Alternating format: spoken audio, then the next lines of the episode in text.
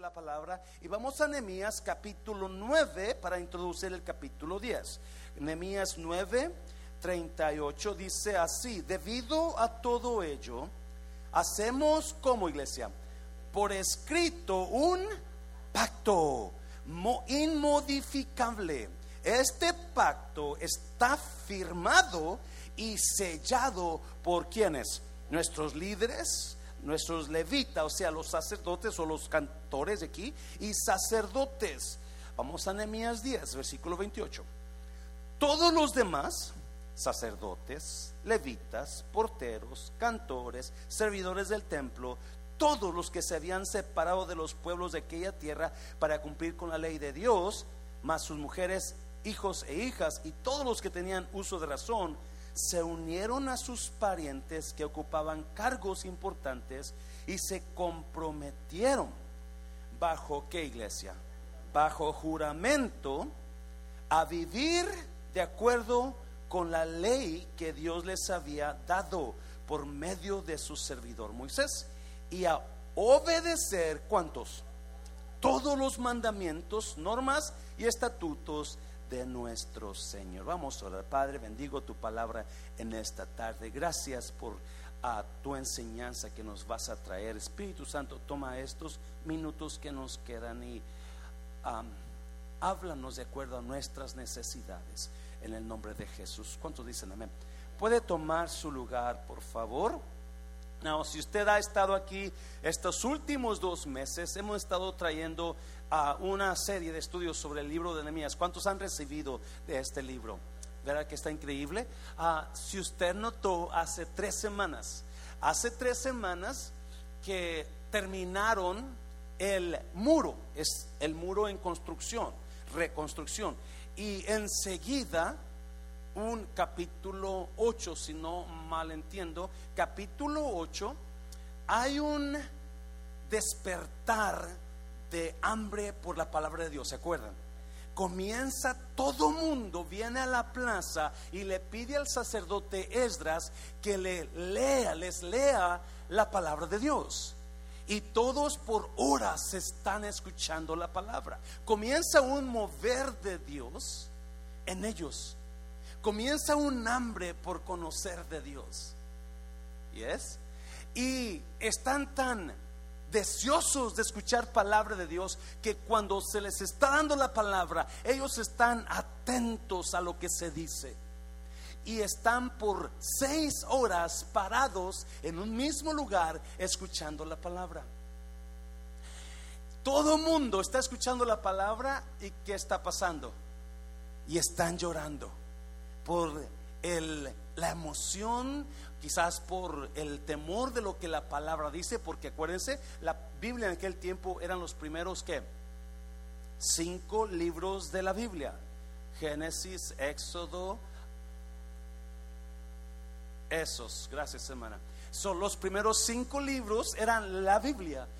ellos están escuchando pura ley, pura ley. So, hay maldición y bendición, pero ellos se han apartado de Dios, ellos saben que hay maldición para sus vidas.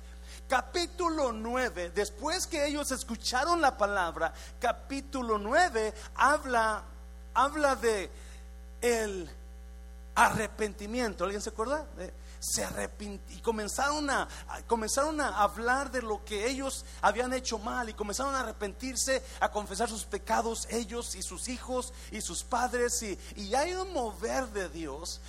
en el capítulo 10 no se ha terminado ese mover. El capítulo 10 ahora ellos van un paso más y me encanta porque ese es, you eso debe ser el el, ritmo o el reglamento, o más bien la, el camino del cristiano, donde usted escuchó la palabra, se arrepintió, ahora comienza a crecer. ¿Sí?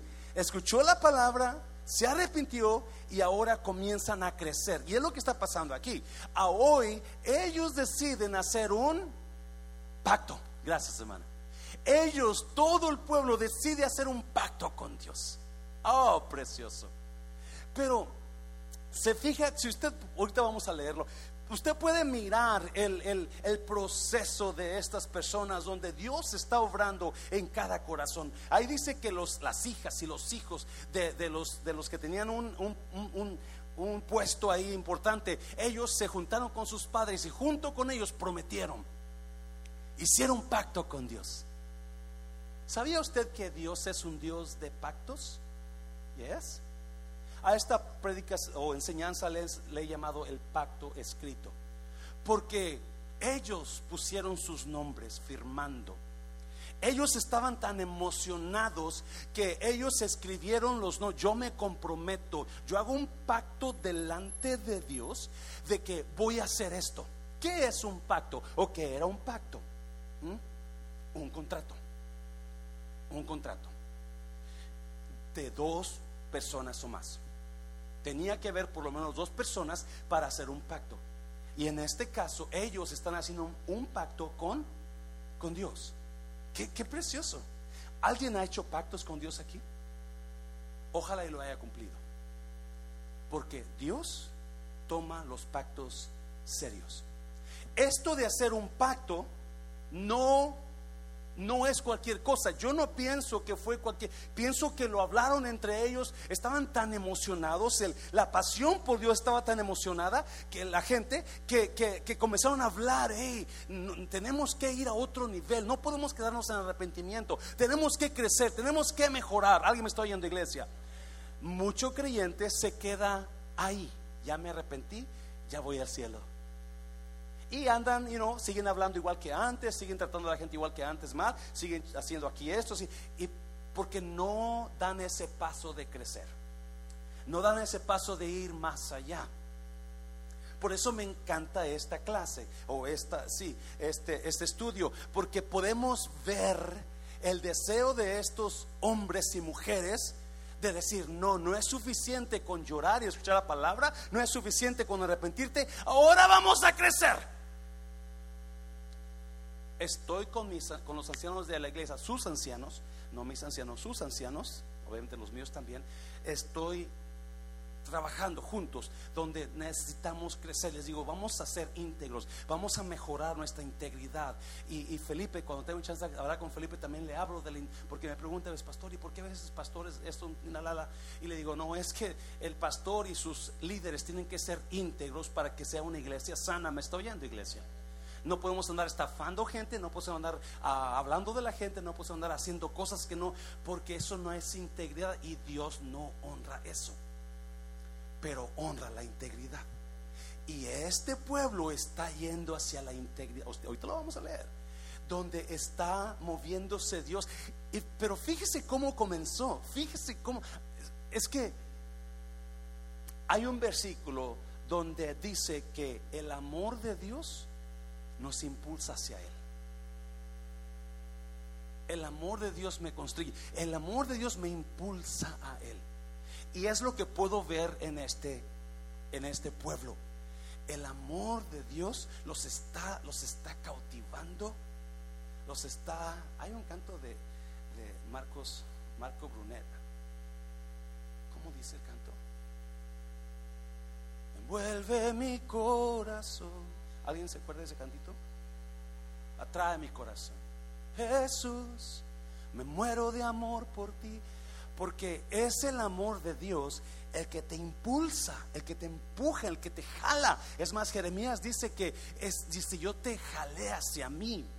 Y así es como Dios nos jala. ¿Se da cuenta usted? Para mí así trabaja. Dios no me, no me jaló a, patadas y a empujones, quizás me ha empujado Dios, pero fue el amor de Dios el que me empujó hacia, el que me atrajo a Él. Es el amor de Dios el que me atrae a mí a buscarle, por eso yo no creo, yo no creo que una persona que conoce del amor de Dios y ha recibido la gracia de Dios pueda seguir pecando como pecaba antes. Todos pecamos todo el tiempo, pero no acostumbramos pecar. Porque el amor de Dios te hace alejarte del pecado. Alguien me está oyendo. El amor, cuando te das cuenta de cómo Dios te ama, dices, Dios, yo no puedo seguir así. Eso es lo que está empujando a este grupo de hombres y mujeres a hacer un pacto con Dios, a hacer un contrato.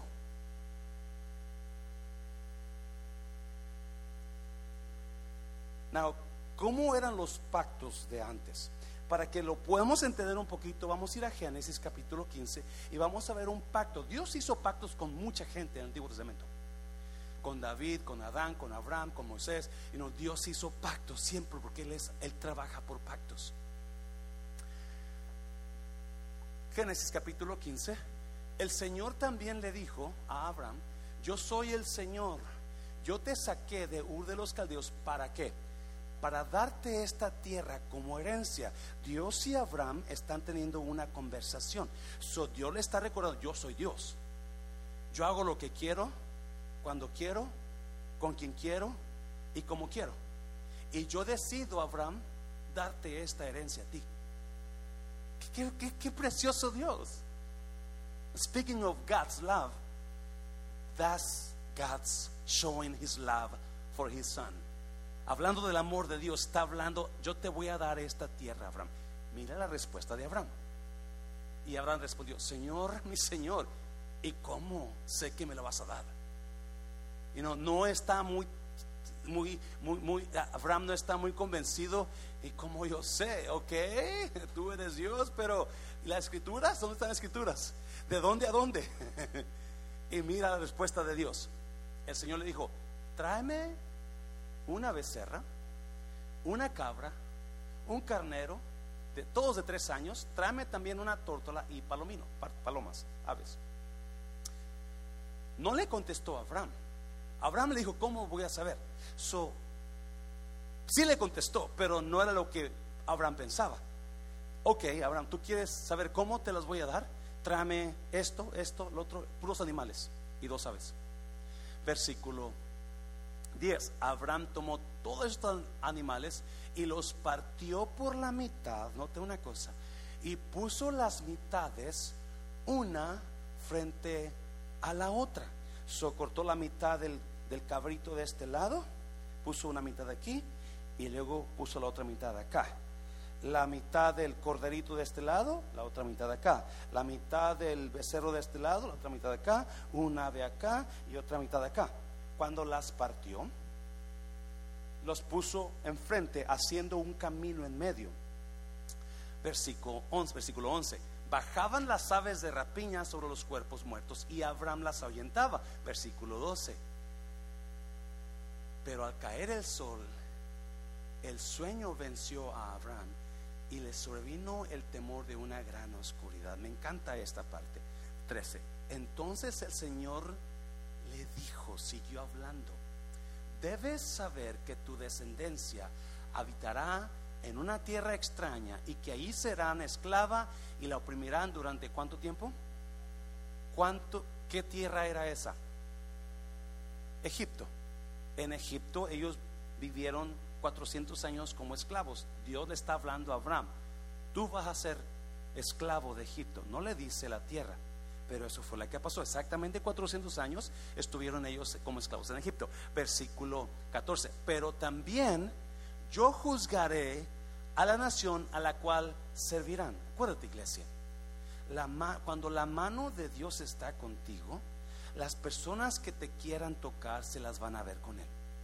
Yes. Las personas que te hagan daño, las personas que quieran hacerte daño, las personas que, que te odien, se las van a ver con Él porque tú eres la niña de los ojos de Dios.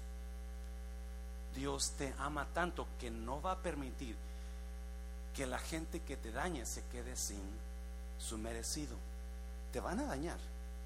Eso sí va a permitir Dios. Y te va a permitir eso para que tú y yo aprendamos. Y es iglesia. Pero hay de aquellos que te van a tocar. A él, a Moisés, a a a su, a su pueblo los oprimieron perdón, por 400 años. Y le dice, y después de eso, ellos saldrán de allí con grandes riquezas. ¿Pasó eso? Yes. Les pidieron alhajas, oro y todo se lo, ya, vete, ten todo, pero ya lárgate. El día que me quiera acordar de la iglesia, deme sus alhajas y sus oros y yo me voy. No sé quién, no sé. mira, versículo 15 y tú te reunirás en paz con tus padres y serás sepultado en buena vejez. Qué bonito Dios, right? Qué bonito Dios que usted no, Abraham no tuvo que ir a ver a la bruja manduja a preguntarle, a ver, léeme las manos, ¿cuándo me voy a morir? Y, no me quiere, no me quiere, y me tiene embrujado. No, no, Dios le dijo cosas que no decía mucho Dios con, con, muchas personas. Tú vas a morir de viejo. Ya. No te preocupes, no te va a machucar un carro, no te vas a morir del COVID. No, tú vas a morir de viejito. ¿Quién quiere morir viejito? Yo no quiero morir tan viejito. no quiero que mis nietos se me cargando ahí. Pero David le dijo a Abraham, hey, you're going to die of an old age. Um, dice, y después de cuatro generaciones volverán acá, porque hasta ahora no ha llegado todavía a su colmo la maldad de los amorreos. En otras palabras, todavía no tengo el juicio listo para ellos, pero ya viene. Versículo 17. Y sucedió que cuando el sol se puso, mire, y ya todo estaba oscuro, podía verse, ¿qué ver se veía? un horno humeante y una antorcha de fuego, la cual pasaba, ¿dónde?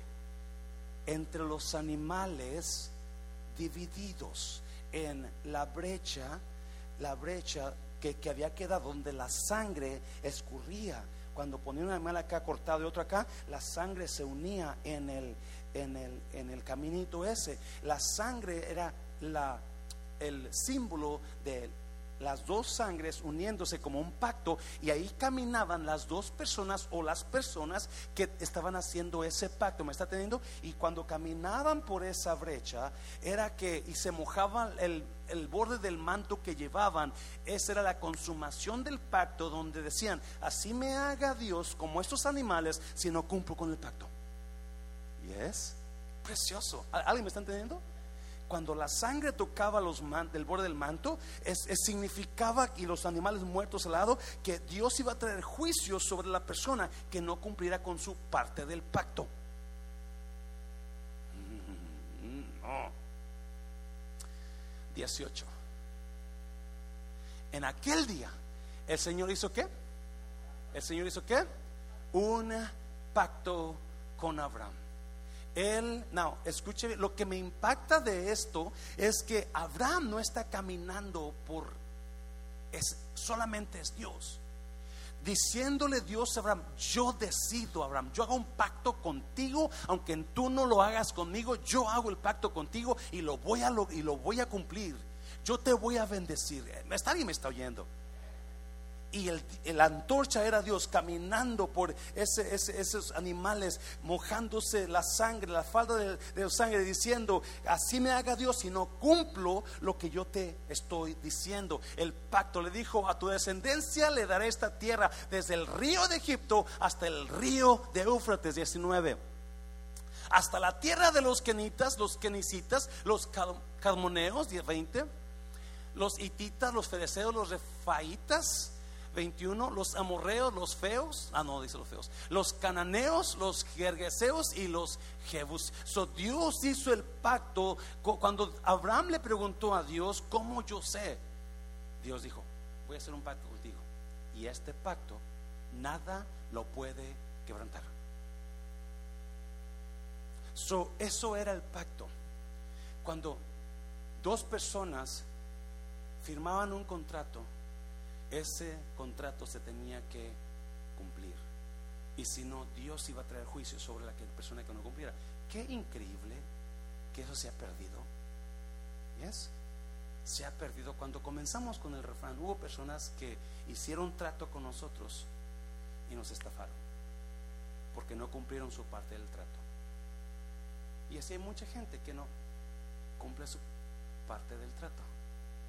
¿Sabe que es otro pacto que es muy aplicado hoy, el pacto del matrimonio. Mm. Cuando usted está delante del padrecito o del pastor y el pastor le dice, promete usted amar a esta persona y serle fiel en las buenas, en las malas, en la enfermedad, que sí prometo, sí prometo, sí prometo. Y a los dos, tres años ya andas con otra. El pacto del matrimonio. Dios tiene, me estoy adelantando, pero wow, ya, ya salió. Es un pacto, por eso hay personas que viven en maldición, porque rompieron el pacto. cuando digo maldición soy muy fuerte, ¿verdad? Son personas que viven en, en destrucción. Porque rompieron el pacto con la pareja de su juventud.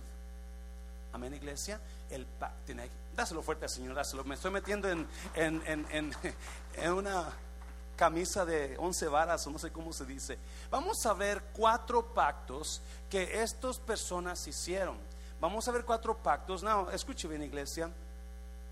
Estos cuatro pactos quizás apliquen, o alguno de ellos aplique a usted. Usted todavía puede hacer pactos con Dios. ¿Sabía usted eso? Usted todavía puede hacer pactos con Dios. Es más, Él quiere tener pactos con usted. Él quiere que usted lo rete a Él. ¿Mm? no sé al final del servicio si alguien quiere hacer un pacto con Dios.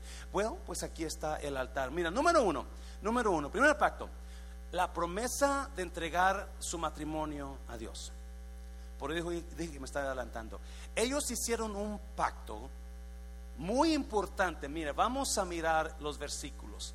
Los versículos. Acordamos no dejar que nuestras hijas se casaran con hombres que no fueran judíos, ni que nuestros hijos se casaran con mujeres que no fueran judías. El primer pacto que hicieron, después de decir, vamos a servir a Dios, el primer pacto que hicieron, dijeron, delante de Dios nos comprometemos a no dejar que mi hija se case con una persona que no es creyente. Ni tampoco ellos creyentes que no son creyentes casar con mi hija. Vamos a y firmaron el pacto. No, ¿por qué? ¿Por qué? No, qué lástima que no hay mucho joven aquí ahorita en esta noche porque está en su clase. Pero ¿por qué Dios prohíbe que usted se case con alguien que no es de su fe, en este caso? ¿Por qué? Porque Dios lo quiere ver todo todo este miserable y llorando. Pues yo amo a esa persona, no, él es él es musulmán, pero ¿qué me importa? Yo lo amo. Right? Yo lo cambio, gracias, hermana. No, déjeme decir una cosa, por favor. La Biblia enseña que usted y yo debemos buscar una persona que comparta nuestra qué. Pablo le, llama yugo desigual. ¿Alguien se acuerda? ¿Por qué? ¿Por qué? ¿Por qué Dios habla de eso? ¿Sabe por qué? Porque usted y yo somos santos. Y cuando usted se casa con alguien que no comparte su fe, escuche bien por favor, no es que Dios no quiera que usted sea feliz, Dios quiere que usted sea feliz, pero muy probablemente cuando usted se case con alguien que no comparte su fe, va, va a haber problemas. Número uno, usted está completamente haciendo acuerdo con otro tipo de espíritu. Y es, no voy a ir ahí muy fuerte porque, pero Número uno, usted está haciendo acuerdo con otra persona, con otro tipo de espíritu. So, Dios es muy cuidadoso de decirle a usted, vas a sufrir, vas a bater. No, escúcheme bien, por favorcito, no me malentienda. Yo conozco personas que se casaron con creyentes, que se casaron con un inconverso y son personas, algunos mejores que los que están aquí que se casaron cristianos. ¿Yes? Porque sí pasa.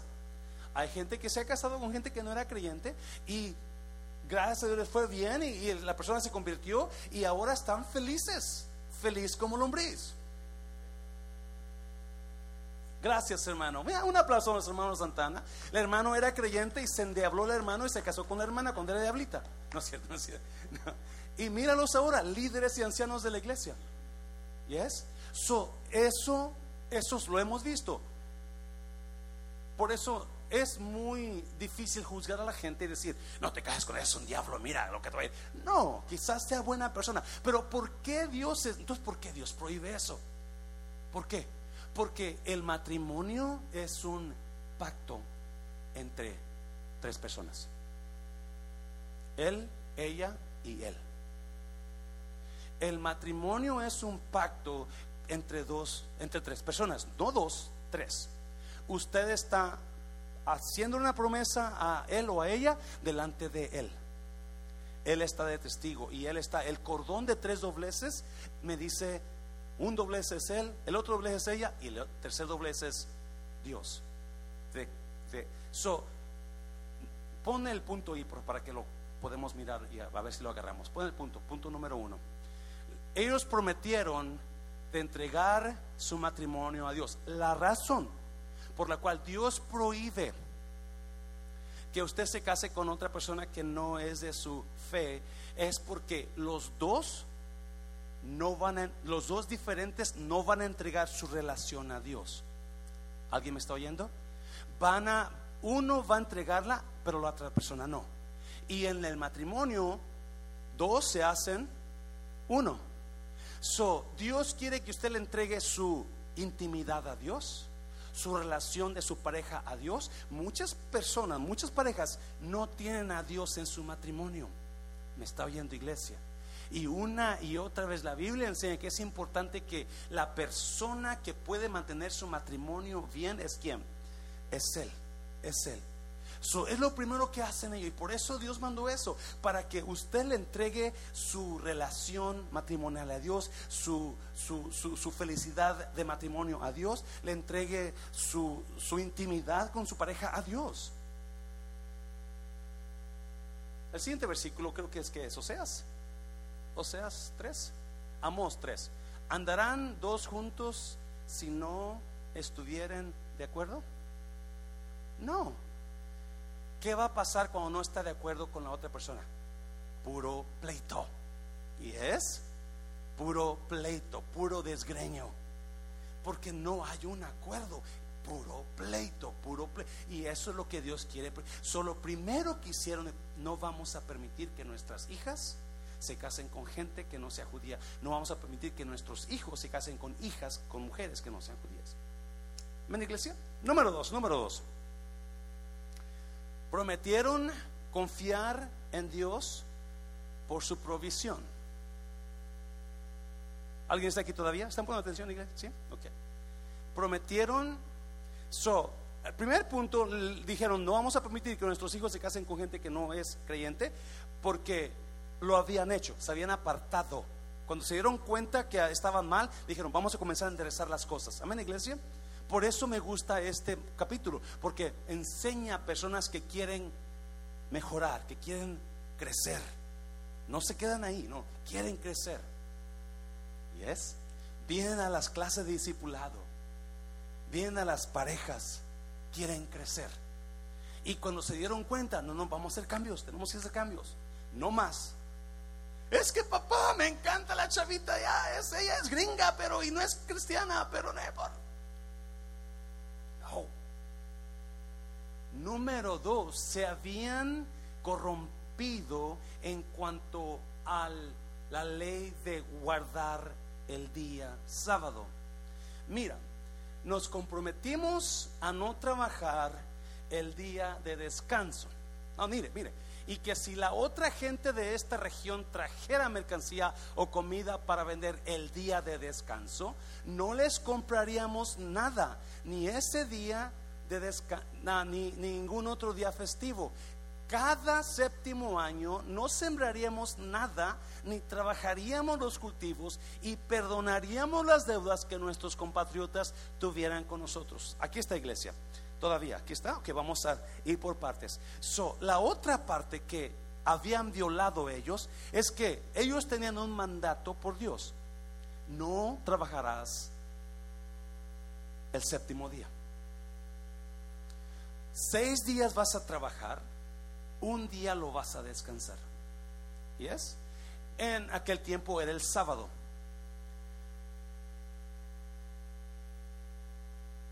Las personas que se encontraban violando el día del sábado, si estaban trabajando, si estaban sacando a su becerro que se estaba ahogando, era trabajo. Eran, eran, eran este, asesinadas, eran, eran, eran, estaban, los, los, ponían en problemas, ¿no? Eso se corrompió y ahora se dan cuenta que están mal. Now, ¿cuál es la razón que Dios les ordenó que no trabajaran los siete días a la semana? ¿Cuál es la razón? Porque obviamente eso se ha corrompido también. Now, quizá usted se preguntará, pastor, ¿usted guarda el sábado? No, yo no guardo el sábado. Yo guardo el día de descanso. ¿Sí me entiende? Yo no trabajo siete días a la semana.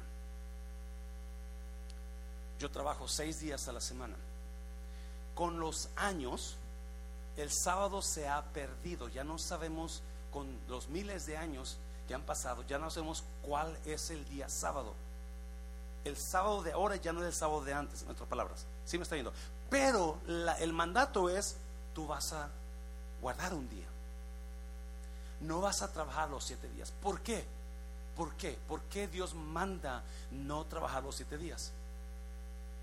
Porque cuando usted trabaja los siete días, usted está poniendo la confianza en el dinero y no en Dios.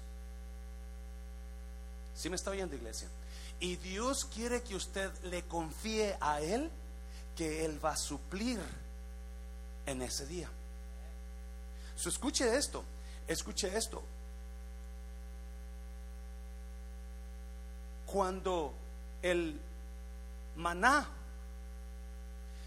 cuando andaba el pueblo en el desierto, Dios les dijo a los, a los israelitas, no tienen que comer, porque ellos querían carne, ellos, se acuerdan que ellos querían carne y toda la cosa, andaban a decir no había comida, so Dios les dice, te voy a mandar pan del cielo. Y esto es lo que vas a hacer, vas a tomar solamente, todos los días vas a tomar solamente lo suficiente para que comas tú ese día y tu familia. No vas a tomar más. todos los días caía pan y la gente agarraba para comer ese día. Algunos, como siempre hay alguien, se dijeron, no, pues yo voy a guardar algo y esconderlo para mañana para tener más. Algunos se agarraron de más y lo guardaron. Y cuando fueron al siguiente día para, mi mamá decía, jambárselo, lo que encontraron un montón de gusanos, se echó a perder. ¿Alguien sabe qué indica eso? Lo que usted gana no guardando el día de Dios para darle a Él gloria, se le va a echar a perder. Mucha gente está trabajando. Muchos están matando y están frustrados porque tienen que trabajar esto y el otro día y, no están teniendo nada porque les está, no le está rindiendo, gracias hermano, no le está rindiendo lo extra que está trabajando y está desperdiciando tiempo con su esposa, tiempo con su esposo, tiempo con sus hijos, tiempo con su familia, tiempo con Dios. Véngase a la casa de Dios. No tengo tiempo, pastor, tengo que trabajar. No, pero véngase el domingo. No, trabajo el domingo. Yo no sé cómo ustedes flojos que no trabajan. ¿Y Dios? ¿Y tu familia? ¿Y tus hijos? Escuche bien. Hace unos 15 años yo limpiaba, tenía un negocio de limpiar oficinas. Y llegué a un llegué a, una, a un edificio cerca del aeropuerto donde lo conseguí para limpiarlo y comencé, el primer día que comencé a limpiarlo, yo entraba a limpiarlo como a las 7 de la tarde, ya se iba, cuando se iba toda la gente. Ellos iban, yo entraba a limpiar. Y comenzaba un día con mi inspiradora, run, run, run. Y este, no, eso fue hace más de 15 años, de 15 años porque yo ya, hace 15 ya era pastor. So, hace como unos 18 o 20 años, imagino. Y, y de repente me tocan aquí la espalda. Yo estoy bien y no apurado para limpiar y viene pronto a la casa y, y volteo espantado y es un americano, chaparrito, va, con barba y con lentes. Me dice, me llamo Randy. ¿Cómo, es su nombre? Ah, mi amo José. Dijo, este, yo soy el vicepresidente de finanzas de este lugar. Ah, voy a salir a comer, voy a salir a bañarme a mi casa y regreso. Eran como las 8 de la dijo, ¿quieres algo para comer? Dijo, no, no, estoy bien, gracias. Y se fue. Yo dije, qué raro. Al siguiente día, yo ando también limpiando y, y, y viene Randy, me dice, hey José, ¿cómo estás? Bien, voy a salir a comer algo. 10, 11 de la noche. Y voy a regresar. ¿No quieres algo? Y todos los días ese hombre estaba ahí a 10, 11 de la noche, 12 de la noche, se iba a bañar y se regresaba a seguir trabajando. Un día, pues hicimos una relación, como éramos únicos, éramos buenos amigos, nos hablábamos, platicábamos y un día uh, llego a su oficina para limpiarla y está la puerta cerrada. Dije, qué raro, que no esté. Le toqué, no, no estaba. Al siguiente día tampoco estaba. Duró dos semanas sin estar. Y a mí me extrañó. Dije, ¿por qué raro? Si me dice que voy a ir a traer comida, porque no me dijo que iba a ir a vacaciones? So, eso pensé. Cuando, cuando, por fin un día, estoy limpiando la cocina y llega Randy. Y me dio mucho gusto verlo. Randy, ¿cómo estás? ¿Qué tal de vacaciones? Y me dice con cara triste, no, no estaba de vacaciones. Estuve en el hospital. Oh, discúlpame, le dije, yo pensé que estabas de vacaciones. Me hizo extraño que no me dijeras que te ibas. Dijo, no, estuve en el hospital. Dije, pero ya estás bien. Y dijo, pues no sé.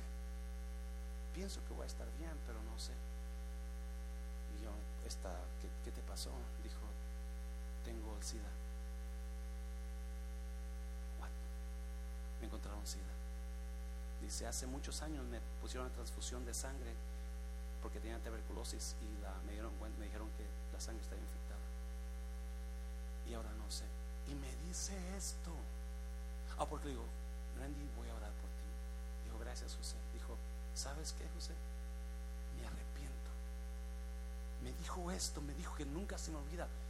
Me arrepiento tanto de haber pasado tantos años aquí metido día y noche. Si Dios me saca de esta, voy a darle todo el tiempo a mis, tenía dos hijos, a mis hijos y a mi esposa. Dios no lo sacó, se lo llevó. A los 15 días murió. Así estaba la iglesia, un buen hombre. ¿Cómo perdemos tanto por ganar un poquito que se está echando a perder? Por eso Dios le dice al pueblo, no trabajes los siete días. No malentienda, por favor, trabaje, no ande pidiendo aquí al, know, trabaje, trabaje, pero guarde un día, por lo menos un día, número uno, para estar con su familia, número dos, para venir a la casa de Dios. Hazlo fuerte, Señor, hazlo fuerte, Señor. So, ellos dije, so, no, you know, el versículo, versículo 31 ah, dice que ya no iban a trabajar los seis días y tampoco iban a comprarles a la gente que entrara a vender. Lo miró, ¿verdad? No lo vamos a comprar. No vamos a hacer nada para que la gente gane dinero. En otras palabras, vamos a sacrificar nuestras vidas, nuestro yo, nuestras finanzas, porque una vez que deje de trabajar voy a dejar de ganar. Esa es la mentalidad. Pero mire esto, si usted lee, dice, cada séptimo año, no sembraríamos nada ni trabajaríamos los cultivos. ¿Lo leyó conmigo? Cada séptimo año no vamos a trabajar la tierra. La ley era esta, que cada siete años se dejara descansar la tierra. ¿Y cómo voy a comer, pastor? El, lo bonito de esto, lo increíble de esto, que el sexto año, el sexto año, Dios iba a mandar doble bendición a su vida para que guardara el séptimo año y así tener suficiente el sexto año y el séptimo año de la casa del sexto año. Porque Dios iba a bendecir sus finanzas al obedecer su palabra. Dáselo fuerte al Señor. Increíble, Dios. Dios es in- si tú me crees, si tú me crees, tú, yo te voy a bendecir tu sexto año, porque el séptimo año tú no vas a trabajar la tierra, pero yo te voy a dar doble el sexto año para que el séptimo año tú tengas suficiente. Yo no sé, yo no sé cómo le hace Daniel, porque cada rato se va de vacaciones. Y no, y anda con sus, y trae un carro nuevo y compré esto, pastor, y, y, y- pastor, ¿qué necesita para mandar para Matehuala? Aquí tengo tanto dinero. Y ya, ya quiero, ya quiero ser de la familia de Daniel como su hijo. ¿viste? Y dije, ponme como tu hijo, brother. Estoy jugando, pero no, eh, son gente que le creen a Dios. Le creen a Dios el séptimo año, no trabajas la tierra. Y adivinen qué, es la razón que las tierras ahora ya están tan. ¿Alguien ha, visto las tierras, las, la- las cosechas de ahora, las, los, los frutos del frijol, el maíz? Antes estaban así los maizales. ¿Alguien se acuerda? Bonitos. Y ahora están así. Porque la tierra está sobretrabajada y, y los hombres no la dejan descansar. Y otra cosa, el séptimo año se deberían perdonar las deudas. Si alguien le debía algo a usted, usted perdonaba la deuda. Y Dios iba a bendecirlo a usted por perdonar esa deuda. Y ellos prometieron, nosotros firmamos esto, porque vamos a confiar en que Dios va a suplir nuestras necesidades. Dáselo fuerte al Señor. Número tres, número tres. Oh, se pone mejor todavía. La promesa de ayudar en las necesidades del templo. ¡Wow! Encontré esto y digo, ¿what? Prometieron cuidar la iglesia y hacer cosas para ayudar a la iglesia que siguiera. Mira, versículos 30 y qué? 32. Ya. Además, nos impusimos la obligación de contribuir cada año con 4 gramos de plata para los que, para los que, los gastos del templo. Las hermanas de la actividad de la comida les invitan a que cuando usted se vaya, si usted no ha escuchado, su iglesia va a comenzar un ministerio de la tercera edad en México. Vamos a ayudarles con un poquito, unos 500 pesos al, al mes, con el grupo que vamos a hacer allá en México y vamos a darles palabra. Vamos a hacer un club allá de ancianos. Las hermanas de la actividad están, hoy tienen hot dogs y no sé qué más cosas. ¿Yes? Enchiladas de pollo, ¡wow! Santo. Eso tiene enchiladas. Ella, dáselo fuerte, Señor, gracias. Ah, ellas les animan para que ustedes les compren algo para ayudar a los ancianos. ¿Yes? Ancianos. Pronto vamos a tener fotos de ahí de los ancianos, si Dios quiere. Las enchiladas se las van a cobrar el café y el panecito es gratis, ¿ok? So, si usted es nuevo, no se vaya sin tomar un cafecito, el pan es, es, gratis también. Uh, so, si usted quiere cooperar con las enchiladas, pues ahí están las hermanas para que usted coopere con ellas. Además, nos impusimos la obligación de contribuir cada año con 4 gramos de plata para los gastos del templo de los Dios. 33. 33.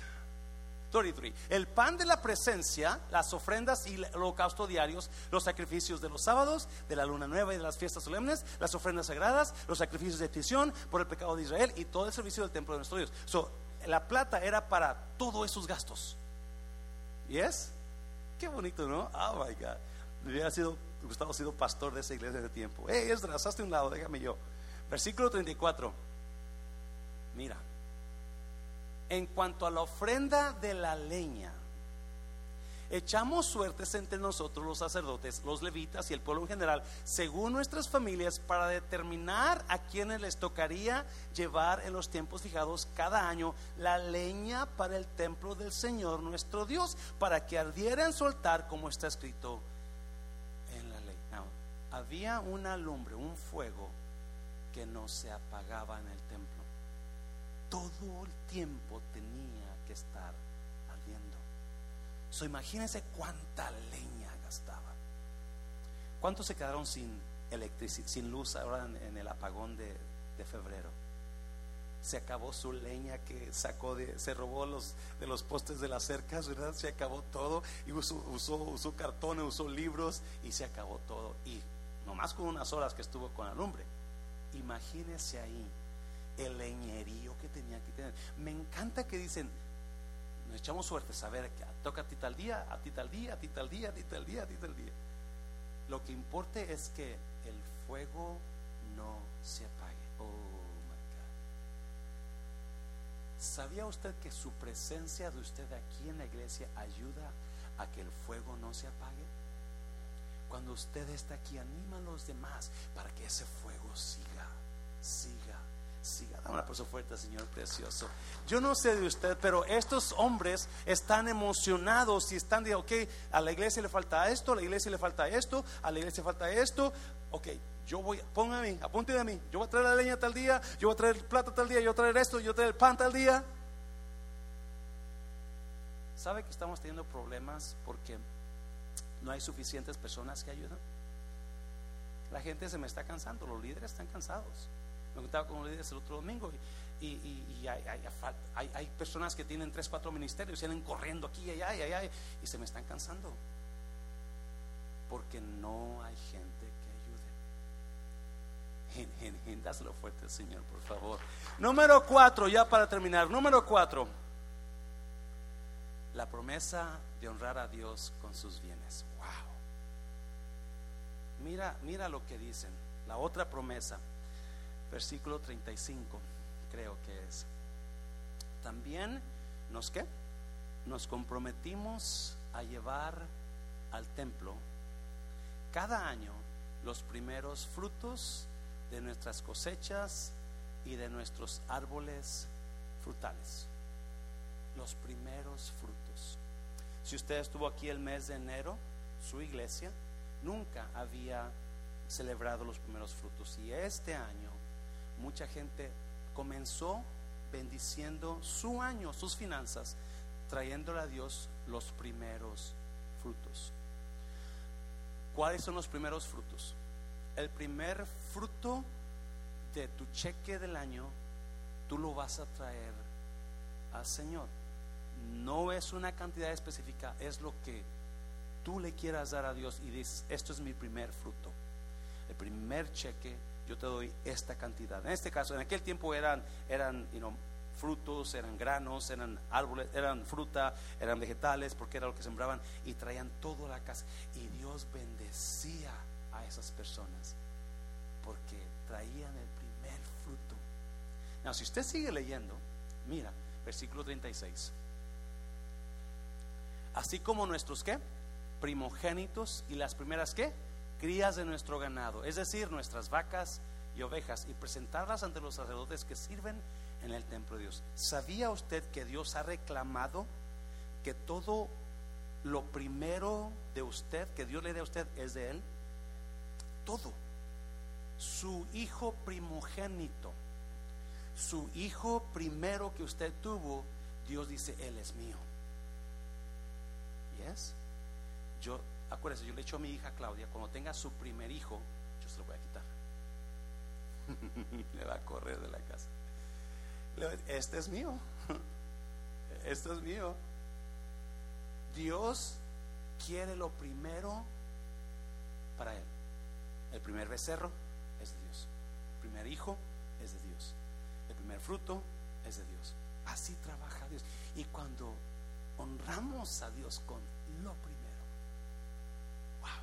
Dios lo va a honrar. Dijo, dijo Dios, yo honraré, primera de Samuel, yo honraré a los que me honran. Dáselo fuerte, Señor, dáselo fuerte.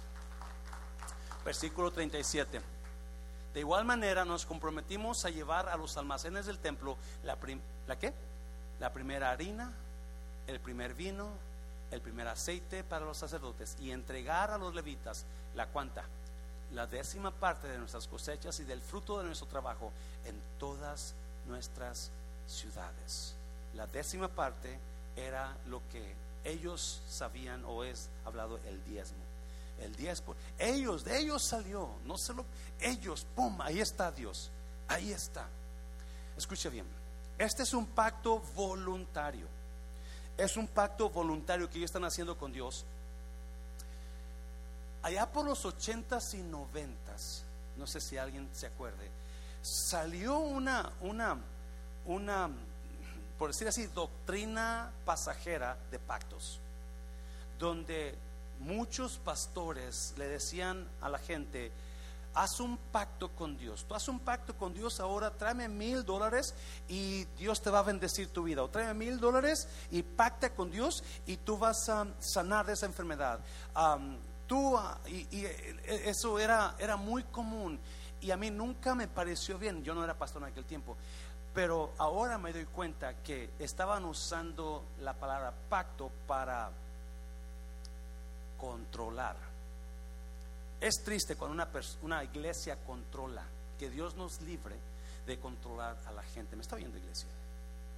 Y, y, porque la Biblia es muy clara, este pacto era un pacto de corazón donde ellos se dan cuenta, estamos mal, estamos bajo maldición, no estamos bien, Dios necesitamos mejorar.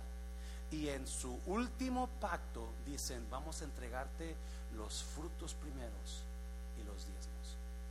Eso es nuestro pacto contigo y lo firmaron.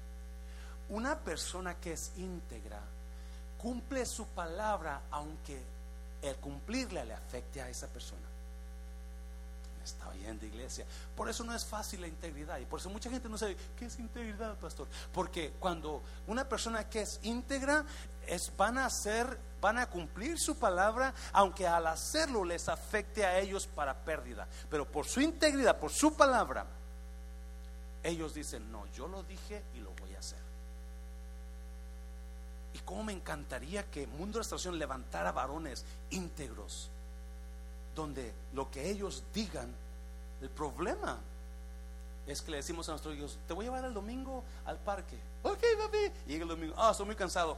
Vete, vete, vete, vete con tu, vete con tu mamá. Y ya no cumplimos lo que decimos. Y decimos, no te preocupes vieja, te voy a ver el, viernes, te llevo al restaurante a cenar que te gusta. Y el viernes que llega, oh, no, me siento mal, no, vamos otro día.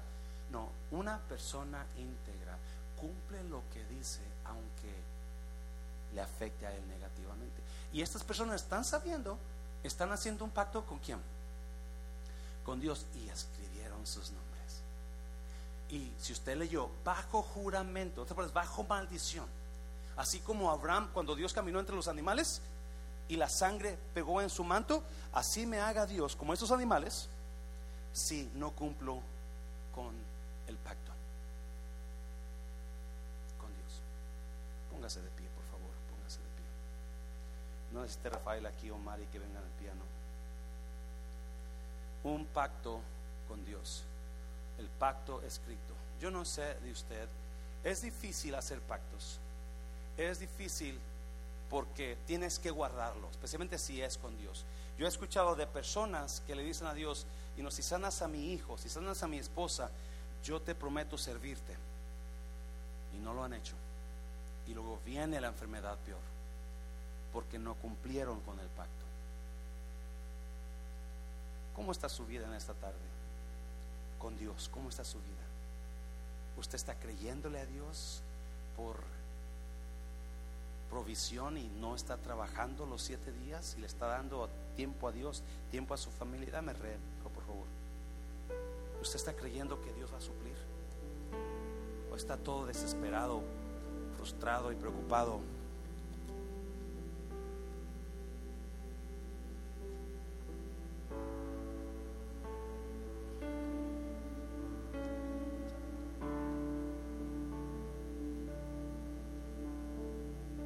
Usted puede hacer tratos con Dios cuando usted quiera. Si usted sabe que algo, algo en su vida no está muy bien y, usted quiere hablar con Dios en esta noche y decirle, Dios, yo te prometo esto y lo voy a cumplir.